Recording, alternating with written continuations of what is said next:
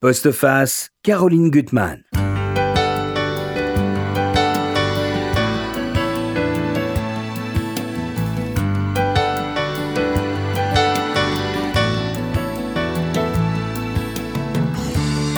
Le bien et le mal, la justice et l'injustice. Toute notre littérature est peuplée d'histoires judiciaires. Voici quelques titres les plus connus. Le comte de Monte Cristo, Les Misérables, Le Rouge et le Noir, Crime et Châtiment, on peut même citer le procès de Kafka, et puis même nos auteurs contemporains comme Régis Geoffrey, Emmanuel Carrère, qui se sont inspirés d'affaires réelles.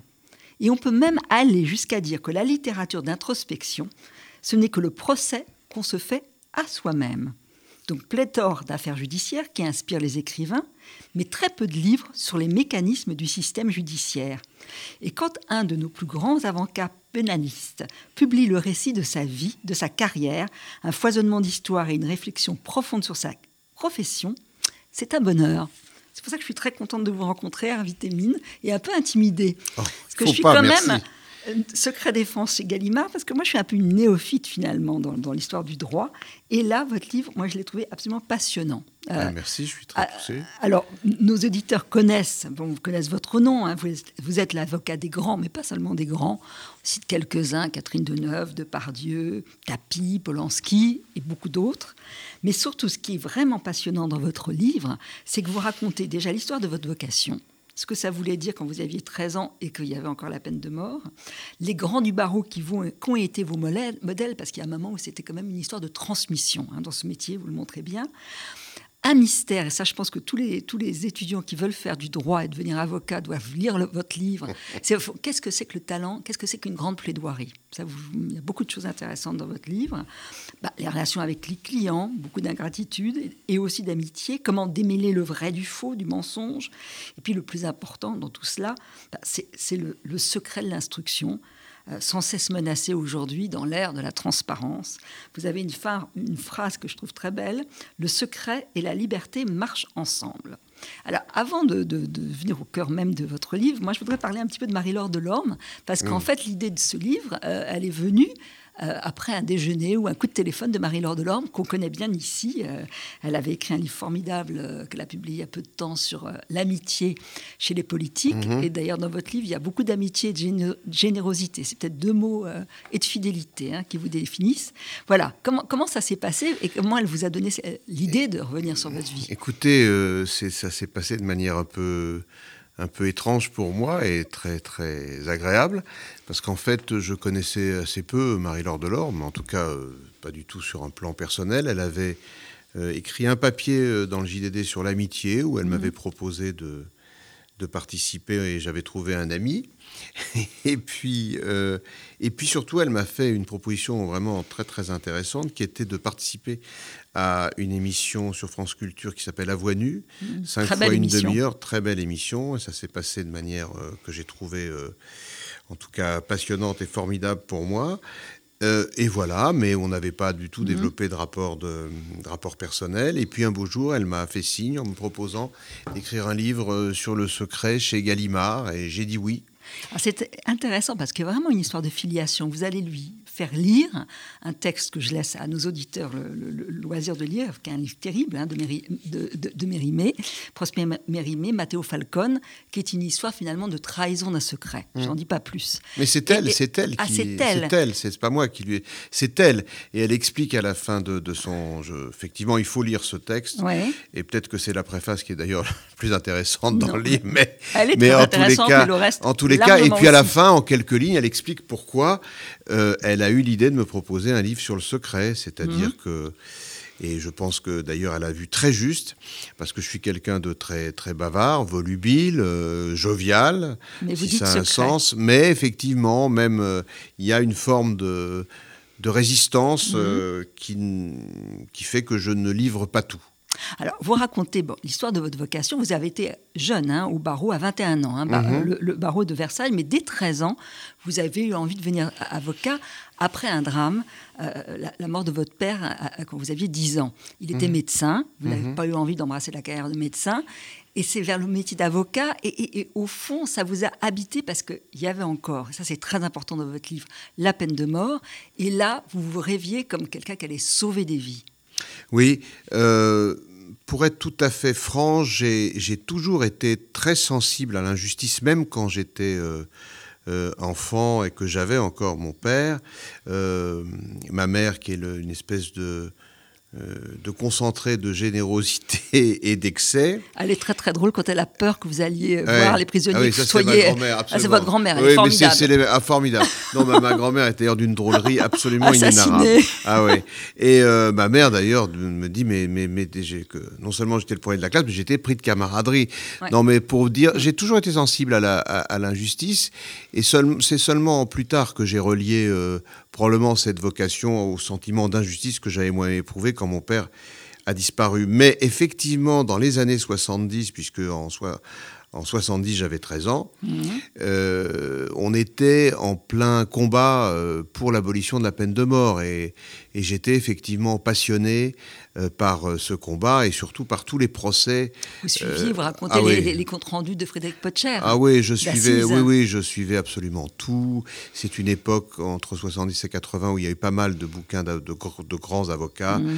que j'ai dévorés et c'était un peu mes, mes, mes idoles de l'époque. Pour moi, c'était des avocats et Vous, vous parlez beaucoup d'Émile Pollack. Ah oui, euh, que c'est un mélange d'humour et d'intelligence. Oh, et, euh, je dois dire que vous savez, qu'est-ce qui fait que quelqu'un vous séduit complètement euh, C'est des choses parfois à peine définissables. Et en fait, j'ai entendu la voix d'Émile Pollack, j'ai vu sa gueule, si j'ose dire. Ouais. J'ai après, euh, évidemment, aussi suivi euh, son histoire professionnelle et ses procès. Le procès Goldman. hein.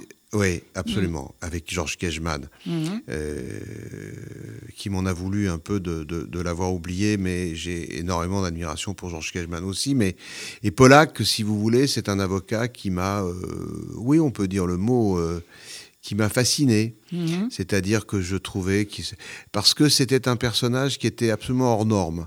C'était un, un avocat qui ne vraiment il rentrait dans aucune case. Il était fantasque. Il était euh, euh, c'était un turfiste invétéré. Il était capable de faire envoyer des affaires pour pouvoir aller au champ de course à Marseille euh, pour miser sur sur un, un tuyau qu'il avait. Il, il- il avait la phobie de l'avion alors qu'il parcourait la France en permanence. Et il avait, je sais pas, je trouve qu'il était beau, euh, il était drôle, il était profondément humain, et c'était un immense avocat. Et puis le, le hasard a fait que j'ai aussi rencontré des amis euh, qui étaient des fans de Pollack, un ami qui n'est plus là, et puis j'ai été très très admiratif aussi de Jean-Louis Pelletier, qui était un très grand avocat ouais. qui avait une passion pour Pollack. Alors justement, ça c'est très intéressant quand vous parlez au fond du talent d'un avocat. On va, on parler de Badinter. Vous dites qu'à la fois il, est théâtral et sincère. Il y a le, phrasé, la voix, et puis vous dire qu'il il faut de la pudeur. C'est étonnant ça. Il faut à la fois être sur une scène et en même temps rester discret. C'est tout ça qui se combine. Écoutez, moi, j'ai, euh, comme j'ai commencé très jeune et sans Mhm. patron, euh, la manière dont j'ai appris mon métier, c'est d'aller, euh, d'aller assister à des procès, d'aller écouter, plaider les autres, de, de me m'immiscer Mhm. tout petit dans des discussions, ou parfois simplement de choper, si j'ose dire, à la volée, Ouais. un mot, une expression, une phrase d'un grand avocat ou d'un avocat qui allait devenir grand mais que je savais grand. Et donc, euh, oui, j'ai eu la chance, par exemple, d'entendre plaider Badinter contre la Ouais. peine de mort. J'allais devenir avocat. C'était juste quelques jours avant. Ouais. Et j'étais probablement très impressionnable, hein, euh, plus que je ne le suis aujourd'hui. Mais je suis resté, je suis resté bon public, figurez-vous. Malgré les vous- années. Ce que vous dites, il y a deux scènes. Il y a la scène où Banater va plaider contre la peine de mort, où vous dites que finalement son talent, ça va être d'obliger les jurés à, à- à considérer le, le choix qu'ils vont faire. Ah oui. C'est-à-dire que si jamais ils, décident de- de- de- de- d'envoyer le, le coupable à la mort, qu'ils imaginent le lendemain matin la séance d'exécution. Et ça, je trouve ça très très fort d'avoir ah les mots. Euh, moi, j'ai pas, je n'ai pas assisté à la plaidoirie que Badinter a faite pour Patrick Henry. Mhm. Et comme les plus grandes plaidoiries, euh, il n'y a pas de trace. Il n'en avait pas écrit une ligne. Il plaidait sans note. Et honnêtement, il a fait quelque chose d'extraordinaire parce que dans ce, dans ce combat euh, des avocats contre la peine de mort, évidemment qu'il n'a pas été le premier dans des procès où, un accusé encourait la mhm. peine de mort, à déplacer un peu le procès sur le, justement sur la peine de mort elle-même et non pas sur les faits. Donc bon. Mais auparavant, parce que dans, dans cette époque, il y avait, il y avait beaucoup encore, et il y avait eu des avocats très éloquents, qui avaient une mhm. espèce de, vous savez, d'éloquence un peu, un peu traditionnelle, enfin, comme on l'imagine, quoi. D'éloquence euh, vraiment avec des péroraisons incroyables, etc., qui sont un peu passés, beaucoup passés de mode. Mais, mhm. Euh, encore que si vous entendez Polak aujourd'hui, je l'ai entendu euh, récemment, il y a une modernité dans sa façon de parler. Il, parle comme vous et moi aujourd'hui. hein. euh, vous, vous, écoutez le débat Giscard-Mitterrand de 74, euh, ça a 45 ans, mais aujourd'hui, personne ne leur arrive à la cheville. Hein, Et ça n'a pas pris une ride. Donc il, faut, faut un peu relativiser ça. Mais si vous voulez, la façon dont les avocats faisaient le procès de la peine de mort à l'époque, mhm c'était le récit de l'exécution, avec, si vous voulez, du sang partout. Et parce que, euh, voilà, en, voulant impressionner les, jurés sur l'horreur mm. de, l'exécution. Et Badinter, lui, il a fait quelque chose de, de, différent, à la fois de semblable mm. et différent. Il a mis les jurés, un par un, en face de leurs responsabilités, en leur disant que lui, en tant qu'avocat, il serait là mm. lors de l'exécution, pas eux. Mm. Mais il les a pris par la main en disant Vous serez là avec moi. Et un jour, je dis beaucoup moins bien que lui, mais un jour, euh, beaucoup, beaucoup moins bien, un jour, la peine de mort sera abolie, mm. vous croiserez le regard de vos enfants et ils sauront. que vous aurez envoyé un homme à la mort. Et je vais vous dire une chose, euh, on m'a repassé là récemment une émission, le, discours de Badinter à l'Assemblée, ce qui était déjà formidable. Hein. Mais moi, j'ai assisté donc à deux plaidoiries de Badinter sur ce, avec cet enjeu. Je peux vous dire que ça n'avait rien à voir. C'était encore beaucoup, beaucoup, beaucoup plus fort, parce que s'ajoutait à cela l'émotion liée à l'enjeu, hmm. liée à l'enjeu. Hmm. Euh, et, franchement, oui, moi, je vais vous dire, encore aujourd'hui, hmm. je suis croyez-moi, je suis plein d'autodérision, y compris sur mon métier, sur moi-même, il manquerait bah, plus que ça, y compris sur mon métier. Votre livre est très drôle d'ailleurs. Hein, Merci, ça c'est le plus beau compliment qu'on puisse me faire. Oui. Euh, bah oui Mais si vous voulez, encore aujourd'hui, donc euh, les défauts des avocats, mmh. je suis le premier à en mmh. sourire, etc. Mais encore aujourd'hui, je, je, ne connais pas d'exercice plus extraordinaire mmh. qu'une plaidoirie même si au moment où on la prononce, on sait que presque toujours, elle risque d'être vaine. Parce que soit la conviction des juges ou des jurés a déjà été acquise, mhm. et dans votre sens, et donc, soit elle l'a été dans le sens inverse et vous ne pourrez pas la renverser. Mais, au moment où vous êtes en action, vous n'avez plus que ça, que vos mots, votre force pour essayer de renverser une situation. Et vous y croyez? Euh, Vous citez une des plaidoiries, vous dites aussi une de celles que vous avez trouvées les plus brillantes, c'est celle de Jean-Louis Pelletier. Ah. Alors, il plaide pour un, type qui a 30 ans, qui a ah. passé quasiment sa vie en, ah. prison. Alors, c'est un braqueur multirécidiviste, mais il est en haute sécurité et il a un tel pouvoir d'évocation, c'est qu'il essaye de faire comprendre aux jurés ce que ça veut dire de passer sa vie dans un quartier de haute sécurité. Et là, c'est génial, c'est un talent. Euh. Je suis content que vous ayez noté cette, euh, cet épisode parce que là, alors je vais même dire carrément, c'est la plus forte plaidoirie que j'ai étendue de ma vie. Mm. Dans une affaire où, a priori, je pense que 8 ou 9 avocats sur 10 se seraient dit qu'il n'y avait pas grand-chose à dire, d'intelligent pour défendre. Et la plaidoirie de Jean-Louis Pelletier a été extraordinaire au point que, après sa plaidoirie, il y avait donc une longue suspension en attendant le verdict qui a duré des heures. Mhm. J'ai vu des avocats de partie civile qui le traitaient de haut, des avocats de banque, qui le prenaient de haut, un peu comme un avocat de voyou euh, pour lequel il n'avait pas la considération qu'il méritait, venir le voir et s'adresser à lui. Je me rappellerai toute ma vie, lui dire un, un, un vieux monsieur, un vieil avocat qui devait avoir mon âge. Je plaisante, mais à l'époque, Jean-Louis Pelletier devait avoir peut-être c'était il, y a, il y a 40 ans, je dirais 48 ans, 45 ans. Un avocat qui, avait 15 ans de plus que lui, venir le voir alors qu'il le traitait de disant Monsieur, monsieur, j'ai plaidé, je ne sais pas, 200 fois partie civile pour la BNP. Je vous ai entendu aujourd'hui. Je vous promets que la 201e fois, je plaiderai plus de la même manière. Il avait été extraordinaire. Et d'ailleurs, le résultat qu'il a obtenu et qu'il a fait obtenir à tous les accusés, et tous les accusés était un résultat extraordinairement indulgent, tellement il avait été convaincant. Alors que la matière était pauvre. et, je l'ai raconté dans mon premier bouquin, quand on est sorti du délibéré, il était 3 heures du matin. Il y avait au parking de Nanterre, du tribunal de Nanterre, devant l'ascenseur, un homme qui nous attendait. Cet homme-là, c'était un bûcheron qui était juré. Vous vous rendez compte, un bûcheron, dans les Hauts-de-Seine, qui était juré. Et quand ce bûcheron avait été tiré au sort, Jean-Louis Pelletier avait laissé passer, il avait une voix, euh, et Thierry Herzog limite, ah. comme c'est un génie, mais moi je sais pas, il avait une voix pincée, euh, inoubliable. Il avait laissé passer, et nous tous, il y avait 7-8 avocats autour de lui, on s'était regardés, on dit, mais enfin Jean-Louis, mais il nous avait dit, mais il est très bien ce bûcheron. Et ce bûcheron qui avait une tête de tueur, qui était juré, nous a attendu vers, il était 3h, 3h30 du matin, on se demandait pourquoi, et il y avait, moi j'étais avec Pelletier et puis euh, un, copain, et il nous dit, Ahmed, je voulais vous attendre, vous n'êtes pas trop déçu. C'est-à-dire que ce résultat merveilleux, eh bien, le bûcheron le trouvait encore pas assez indulgent, et, ce bûcheron qu'on voulait récuser, et que euh, euh, Pelletier avait laissé passer comme ça sur, sur un coup d'œil, alors que 100% des gens autour l'auraient récusé immédiatement.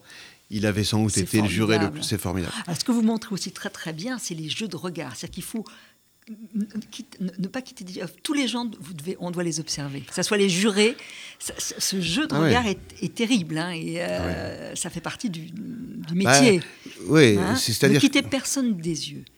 Personne ne doit être négligé. Il faudrait, il faudrait en avoir beaucoup pour quitter personne. Mais oui, mais vous avez tout à fait raison. Mmh. C'est D'ailleurs, quand on aime l'audience, si vous voulez, au-delà de l'enjeu humain, malheureusement, je crois qu'on en est prisonnier. Hein. C'est mhm. une drogue dont on ne sort pas. Il n'y a pas de, il a pas de méthadone euh, contre mhm. la, passion du procès. Oui, parce que euh, y a une, en fait, même si parfois il y a des sourires, des moments de, mhm. de décontraction apparents, il y a une concentration intense pendant un procès. Vous êtes obligé de regarder tout le monde. Alors vous n'avez pas des yeux dans le dos. Souvent, quand parfois il arrive que quand il est détenu, que notre client soit derrière nous. En fait, celui souvent dont on capte le moins le regard pendant le procès, c'est son client. Parce que sur un plan, euh, on, est rarement euh, physiquement en mhm. position de pouvoir le euh, capter son regard. Mais et, c'est parfois d'ailleurs une difficulté, mais oui, on est incroyablement attentif et, et, alors on se trompe bien sûr parce que mhm. on croit déceler dans le regard d'un juge ou d'un juré l'encaissement, voilà, ou une opposition et parfois on peut se planter. Surtout quand on a le tort comme moi de se fier énormément à cette espèce de pressentiment. Alors ça, on va y revenir aussi. Vous avez une définition de votre métier que je trouve très belle. Vous êtes un cambrioleur de cerveau. C'est-à-dire que c'est vrai que vous travaillez sur un matériau qui est l'humain. Et comment on peut, finalement, dans toutes les affaires que vous allez avoir à traiter, bah, démêler le vrai du faux? Alors moi, je voudrais revenir à votre première affaire que vous racontez. On est en juillet 79, et cette femme, euh, il y a une femme euh, qui a, son mari a été assassiné, elle a, quand même dans une grande confusion mentale, et c'est son fils qui va s'accuser du meurtre.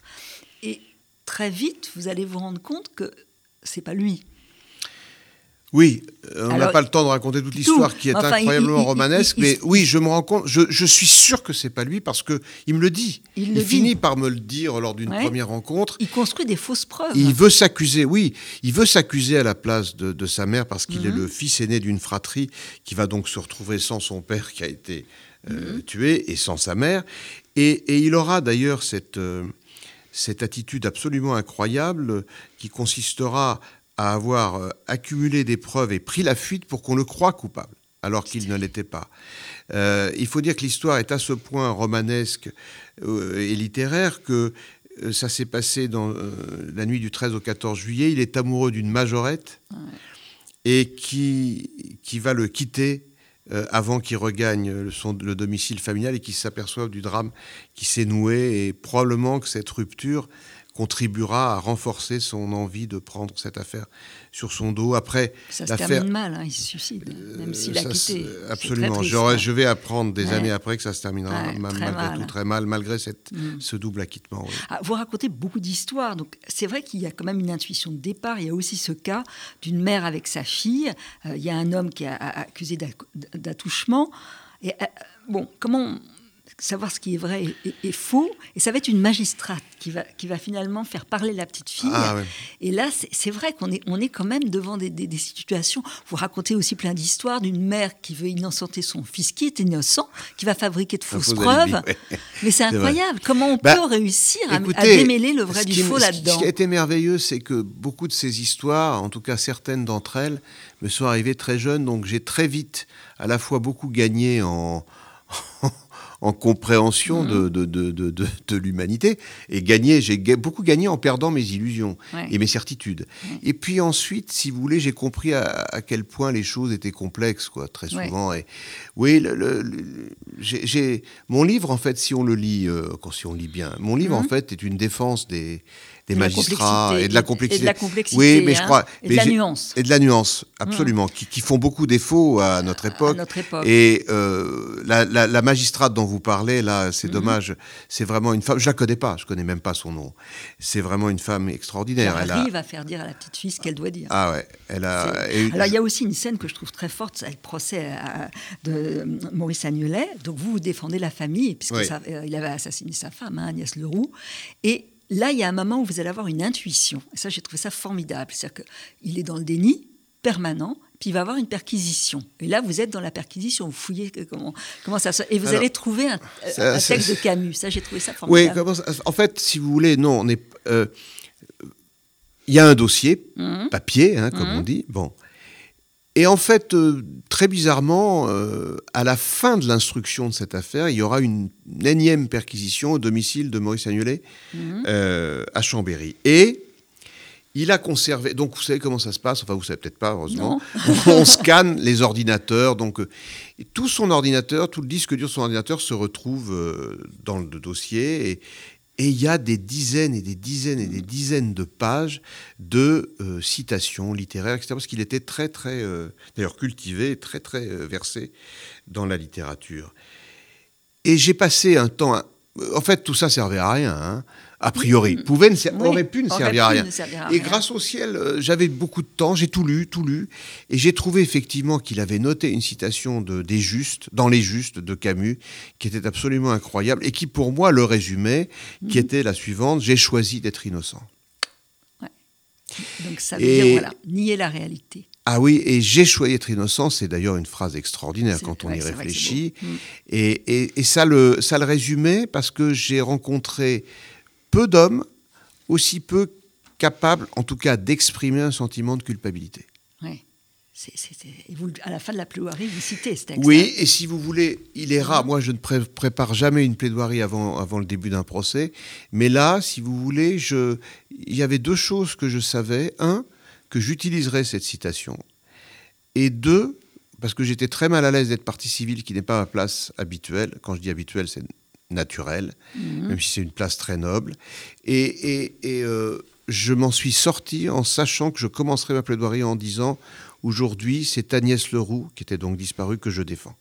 Ouais. J'avais besoin de défendre quelqu'un. Je n'aime pas accuser. Oui, oui, oui. Et je ne sais pas accuser, surtout. Ouais, vous, êtes, vous dites d'ailleurs, vous êtes du côté toujours des, des- faibles, finalement, des accusés. Si vous voulez, Ouais. moi qui ai là l'étiquette horrible d'avocat des puissants, en fait, euh, je vais pas vous, pas, pleurer misère, mais oui, je, je pense que j'aime être, des- j'aime, j'aime défendre des gens qui sont dans une situation de faiblesse, Ce que vous même montrez- s'ils sont puissants. Ce que vous montrez très bien, c'est que finalement, on, so- on sort toujours abîmé, blessé d'un procès. Toujours. Et que vous avez sur le dos un fardeau terrible psychologique, moral, Terrible. de défendre quelqu'un, d'arriver à ce qu'il soit bon, un, un acquittement. Alors, il y a tous les rapports que vous, vous montrez avec, avec les clients.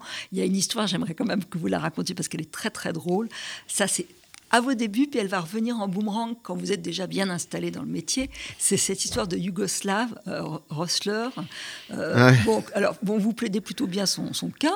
Il va aller en prison, mais pas trop longtemps. Et alors, il vous recommande pas mal de copains de prison, donc bon, euh, la vie, et puis la vie C'est comme tourne. ça que ça se passe. C'est ouais. comme ça. Vous êtes alors après dans un, un- votre cabinet avec Thierry Herzog, tout Ouais. va bien. Puis un jour, dans la salle d'attente, donc des années après, Ouais. vous voyez cet énergumène qui débarque. Et puis qui vient vous voir. Alors ça, faut vous raconter parce que j'ai j'ai presque envie de le lire parce que ça m'a tellement fait rire ce passage. Ben, ça nous fait rire rétrospectivement, grâce Oui. au ciel. Ben, c'est une histoire de fou. Il débarque et puis euh, il avait une bonne tête. euh, il était sympathique comme tout. Je, puis un peu angoissé. Et puis il me dit voilà, je viens vous voir, j'ai besoin d'un conseil. Moi, je devais avoir, j'étais super bien pour donner ce genre de, de- de conseils. Et puis j'avais, je sais pas, j'étais très jeune, hein, c'était des années après, mais pas, pas si Mais longtemps pas que si ça. longtemps que ça. Non, non, j'avais D'accord. 25, 26 ans.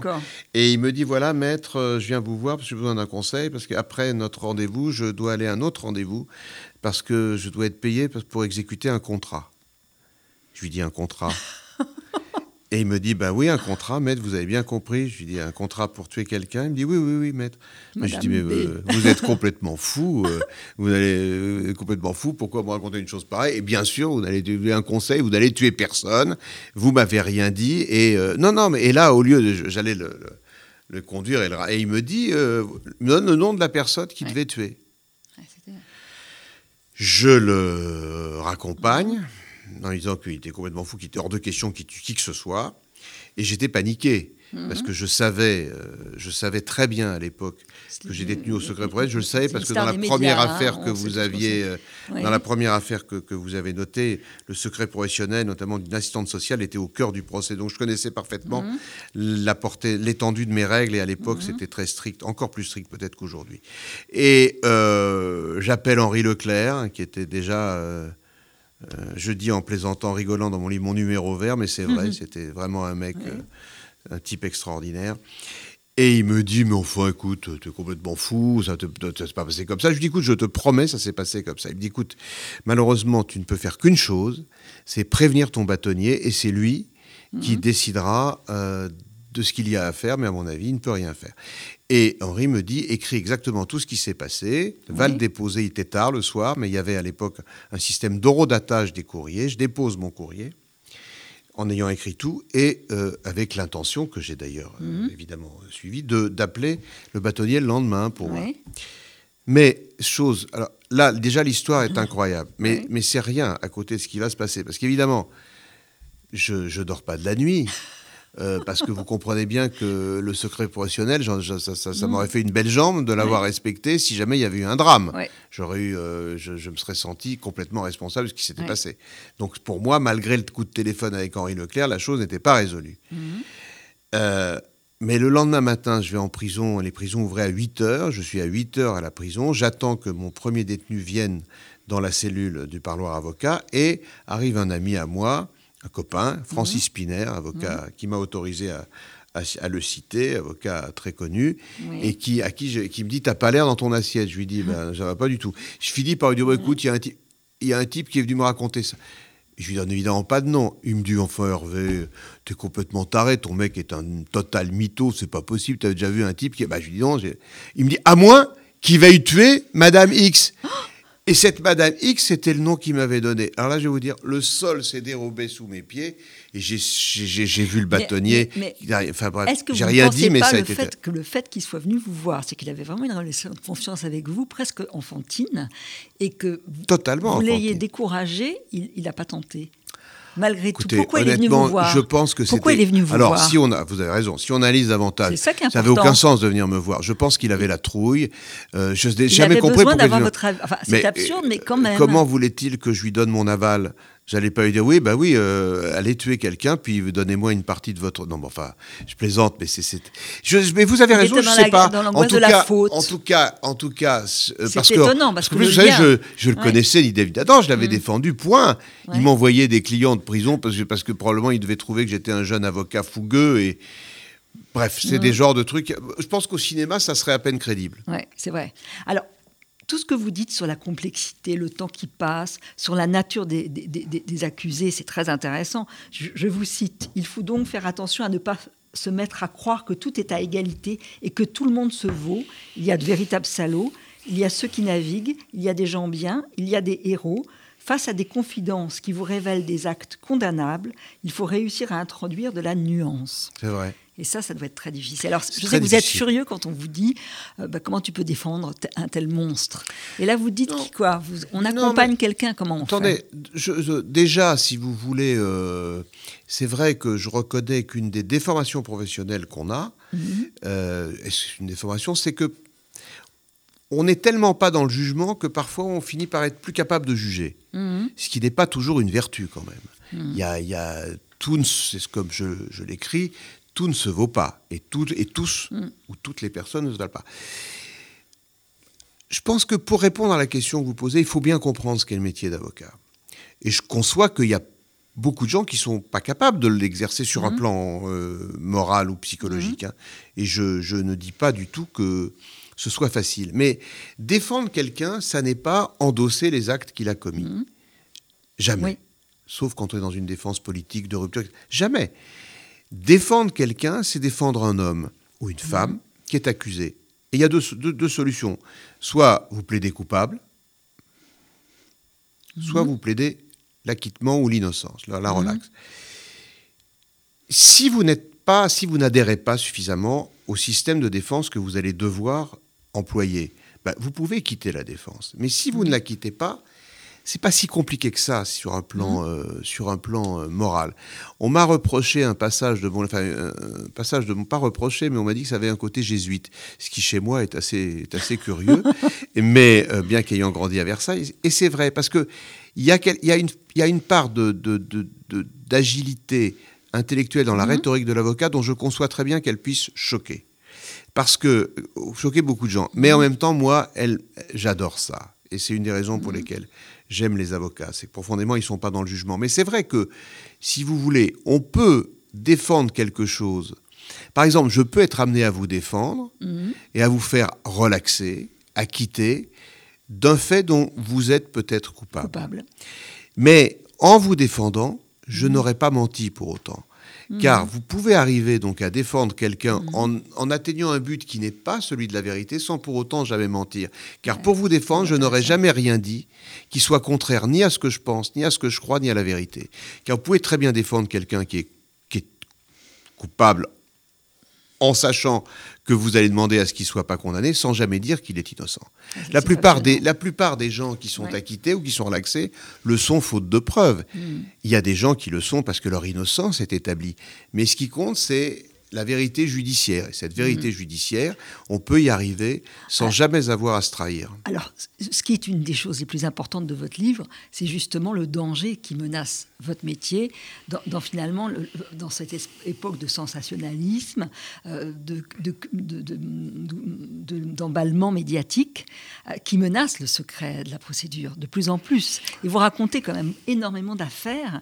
Alors déjà, il y a quand même un, un certain temps l'affaire Grégory, Ouais. où euh, finalement l'emballement médiatique a, mis, a vraiment nu- euh, nui à l'enquête. Ah ben ça, c'est certain. Mais je, je parle de, de Et la. aujourd'hui, Oui. surtout aujourd'hui. Oui, alors c'est vrai qu'il y avait l'affaire de Bruy en Artois, l'affaire Grégory, qui sont des exemples vraiment topiques, Mhm. qui démontrent que, que les dérives datent pas évidemment d'aujourd'hui. Ouais. Bon, aujourd'hui, euh, ce qui a changé, c'est évidemment les réseaux sociaux et les chaînes d'infos en continu, et probablement un plus grand besoin encore de la part du public euh, d'une information immédiate et, et- et Mhm. complète. Mais euh, on peut dire que le secret de l'enquête aujourd'hui, il a disparu. N'existe pas, Ouais. c'est devenu une exception. Ouais. La règle est devenue une exception. Il y a parfois des choses qui restent secrètes. hein. On arrive, euh, croyez-le, à, à- à- à garder des, des- des enquêtes euh, ou des instructions complètement secrètes. Mais enfin, c'est tout à fait l'exception.